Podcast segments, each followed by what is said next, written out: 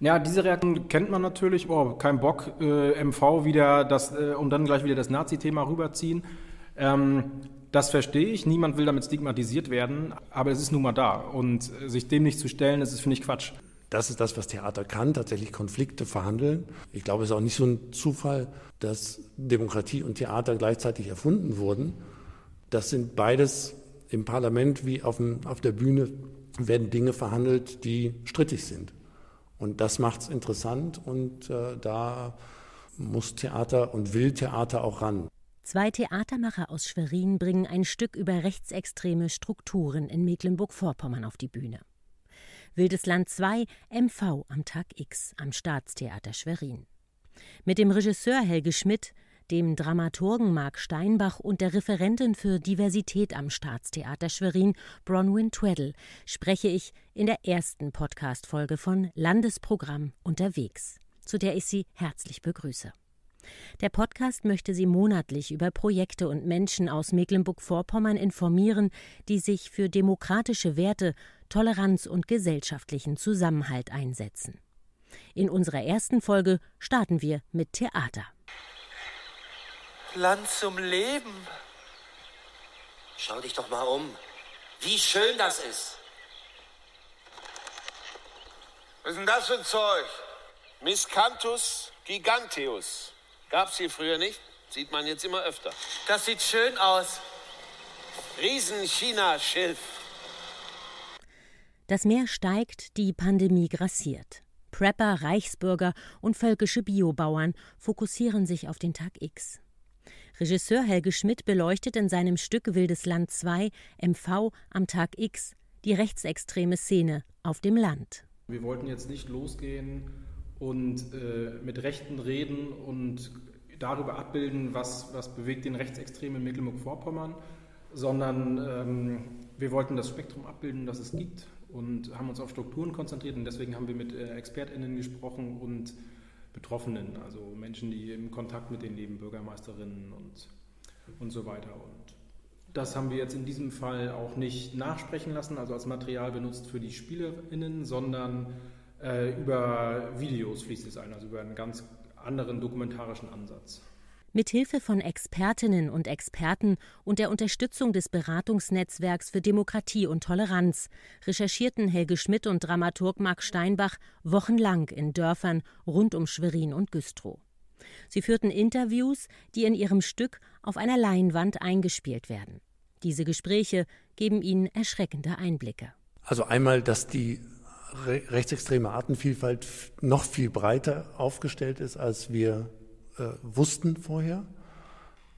Und was für mich die Schlüsselerfahrung war, war, dass sie doch alle auf einen sehr ähnlichen Fokus hinarbeiten. Dieses Ausdifferenzierte ist, ist, finde ich, die eine große Erkenntnis gewesen oder erschreckende Erkenntnis. Und das andere ist, dass es nicht nur ausdifferenziert ist, sondern dass da eine Strategie hintersteht und dass überhaupt rechtsextremes Handeln äh, strategisches Handeln ist. Ich weiß nicht, ob das jedem so bewusst ist. Und das war auch eine Sache, die wir über die Inszenierung ähm, erzeugen wollten. Bewusstsein dafür schaffen, dass das ähm, Strategien sind, über einen Gartenzaun Politik zu machen und im Unsichtbaren zu sein und dann versuchen, über das Ehrenamt Politik zu machen und äh, über die AfD, NPD, keine Ahnung, über die rechten Parteien. Es gibt die verschiedensten Wege und die verfolgen ein Ziel und das heißt, die Gruppe stärken und wachsen, äh, Räume zu schaffen, in denen rechtsextreme Ideen Vorrang haben oder sich niemand mehr traut, da zu widersprechen. Also Jameln ist da das beste Beispiel für. Äh, das sind so für mich die zwei größten Erkenntnisse gewesen. Ich habe das dann irgendwann den X-Faktor genannt. Manche Leute warten auf den Tag X oder bereiten sich auf den Tag X vor, der Tag der konservativen Revolution oder der rechten Revolution, wenn äh, Rechte das Sagen äh, haben und sich äh, die, die Macht ergreifen. Und andere haben sich längst auf irgendwelche Inseln, also in X-Zonen oder sowas zurückgezogen, in äh, Schutzgebiete, wo sie sagen, hier in diesem Rahmen, auf unseren kleinen Höfen, in unseren kleinen Dörfern, die wir als national befreite Zonen erklären, versuchen wir jetzt schon die Macht zu ergreifen. Ein bisschen tote Ente hier. Deswegen ja. Deswegen ja? Deswegen ja. So einen Ort suchen wir. Nicht viel los, vielleicht schön, strukturschwach. Billig. Nicht mit viel Widerstand zu rechnen. Und das Wichtigste? In diesen Landen fließt das Blut unserer Ahnen. Ach, darum. Wir müssen uns jetzt sehr stark vermehren, um unsere Rasse, Art, Art zu sichern. Die gebürtige Australierin Bronwyn Tweddle arbeitet am Staatstheater als Referentin für Diversität. Hier will sie die soziale Vielfalt der Mitarbeitenden fördern. Ihre Aufgabe, sagt sie, sei es vor allem zu kommunizieren. So will sie Alltagsrassismus aufspüren und ansprechen, verstehen, um zu verändern.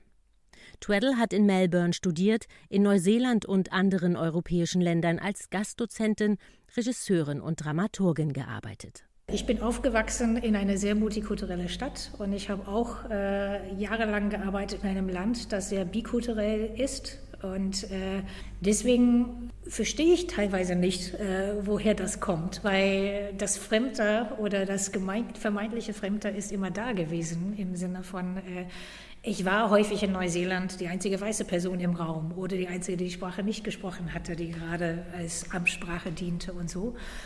Und, äh, und ja, deswegen ist es halt ähm, faszinierend für mich zu sehen, dass es Leute sich abgrenzen müssen. Und ich glaube, es geht wirklich darum, irgendwie Angst, dass irgendetwas weggenommen wird.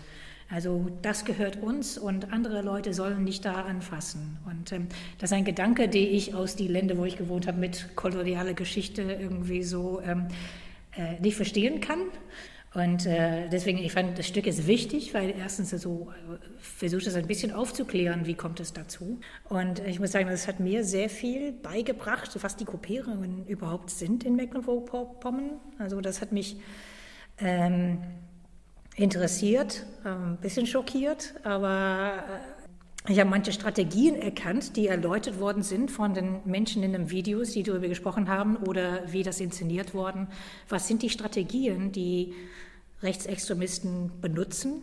Und ähm, ich glaube, das ist wichtig, das einfach zu erkennen, damit man etwas dagegen setzen kann. Als Regisseur Helge Schmidt sich dem Thema Rechtsextremismus annahm, waren die Reaktionen am Theater gespalten, sagt er. So richtig mutig sei das heute ja nicht mehr, sagte ihm ein Mitarbeiter, das hätte er mal Mitte der 90er Jahre machen sollen. Dennoch, Helge Schmidt greift das Thema auf, gerade weil er damit eine wichtige Aufgabe des Theaters erfüllt sieht nämlich Themen zu benennen, die einer Gesellschaft unter den Nägeln brennen. Sich dem nicht zu stellen, das ist, finde ich, Quatsch. Und sich dem nicht zu stellen, äh, hilft den Rechten und niemand anderem. Äh, es ist auch ein super untheatraler Ansatz. Rechtsextreme sind keine gute Grundlage für ein Theaterstück, weil die Leute, die kommen, sind sich darüber einig, hoffe ich, ähm, worum es da geht und dass man es ablehnt. Das ist die schlechteste Voraussetzung, Theater zu machen. Ähm, trotzdem finde ich es wichtig, äh, das Theater da gesellschaftspolitische Aufgaben übernimmt und das anspricht. Und äh, es gibt vielleicht eine Angst davor, irgendwie informativ zu sein im Theater oder so dieses äh, von oben herab predigen. Das muss es ja nicht sein, ist es vielleicht oder im besten Fall auch nicht geworden. Aber mit dieser Angst, äh, wenn man von der getrieben ist, wird man keine politischen Theaterstücke mehr machen können. Dann äh, kann man sich in der Postdramatik austoben und äh, kann immer alles äh, ironisieren. Und weiß ich nicht, ob da der Zeitpunkt für ist, das immer noch weiterzutreiben oder ob man sich da anderen Zuschauerschichten auch einfach verschließt, wenn man es immer nur weiter in den Spezialdiskurs und äh, Spezialästhetiken führt, statt einfach die Themen zu nehmen, die da sind. Theater kann Menschen zusammenbringen, weil es ist anders als in Filmen. Da ist etwas da ausgestrahlt und ich sitze da passiv und äh, nehme das auf. Im Theater, das sind immer lebende Menschen in dem Raum. Man sitzt da, man sieht eine Geschichte aus mehreren Perspektiven und man ist aktiv damit engagiert. Also man kann Empathie aufbauen für Menschen, mit denen man vielleicht nicht ins Gespräch gekommen wäre. Und äh, ich glaube, das ist die Aufgabe vom Theater. Dramaturg Marc Steinbach ergänzt, Theater sei nicht dafür da, Lösungen vorzugeben, aber Fragen zu stellen das ist das, was Theater kann, tatsächlich Konflikte verhandeln. Ähm, also der Konflikt steht im Raum. Zum einen der Konflikt, warum sind die so wahnsinnig vielfältig und warum fokussieren die trotzdem auf das eine? Der andere Konflikt ist, warum lassen wir das als Gesellschaft zu, dass Leute sich so verhalten. Äh, wie kommt es? Was haben wir als Gesellschaft selber zu verantworten, dass äh, Menschen sich vielleicht nicht abgeholt fühlen, abgehängt fühlen, ähm, nicht mitgenommen werden oder dass wir auch überhaupt zulassen, dass das Geschäftsmodelle sein können, äh, sowohl im ideologischen Sinn als auch ganz klar im materiellen Sinn. Ähm, wo muss die Gesellschaft ihre Hausaufgaben machen, äh, damit sowas nicht passiert? Helge Schmidt möchte Themen aufgreifen, die sein Publikum wirklich interessieren. Mit seinem dokumentarischen Ansatz auch neue Zielgruppen für das Theater gewinnen. In seinem Vorgängerstück Wildes Land I, einer Stadtteilrecherche, wie er es nennt, hat das geklappt. Schmidt erzählt die Geschichte einer Plattenbausiedlung in Schwerin, dem Großen Dresch. Zur DDR-Zeit lockte das Wohngebiet mit modernen Wohnungen mit Fernheizung und Warmwasseranschluss. Nach der politischen Wende dann folgte die Auszugswelle. Auf dem großen Dresch leben heute viele Zugewanderte und Spätaussiedler, außerdem viele Arbeitslose. Helge Schmidt interviewt auch bei dieser Arbeit Bewohner und inszeniert 2019 Wildesland I in zwei Plattenbauwohnungen und erreicht so ein neues Publikum. Es gehen, weiß ich nicht, 5% der Menschen gehen überhaupt ins Theater. Das ist natürlich, das ist viel zu wenig. Und dann immer zu behaupten, dass Theater so wichtig sei, dann muss man sich einfach schon fragen, ja, für wen sind wir wichtig und für wen machen wir unser Zeug? Und da gibt es, glaube ich, durchaus Dinge, wo man sich selbstkritisch hinterfragen muss und sagen kann, äh, ja, muss das jetzt so gefördert werden, wenn wir diese Form von Kunst anbieten? Und da, glaube ich, sind alle gut beraten, sich dem zu stellen, weil äh, jede Form von freiwilliger öffentlicher Leistung natürlich irgendwann hinterfragt werden wird. Und äh, wenn man irgendwie in den Abend reinkommt, wo man weiß, den versteht nur jemand mit einem Theaterwissenschaftsstudium und zehn Jahre Abo-Erfahrung, äh, dann würde ich als Kulturpolitiker, der vielleicht keine Theatererfahrung hat, vielleicht auch fragen, gut, muss das denn so sein, wie es jetzt ist? Und äh, ich, da gibt es auch Argumente dafür, dass das so ist, aber wenn es nur so ist, finde ich, hat man ein Problem. Ein neues Publikum erreichen, das will auch Bronwyn Tweddle. Die Menschen befragen, die sonst nicht ins Theater gehen, nach Themen, die sie interessieren, die sie bewegen und die sie auf der Bühne sehen wollen.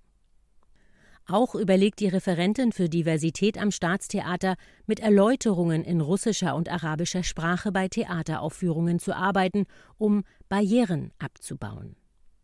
Und sie ermuntert Menschen, selbst Theater zu spielen.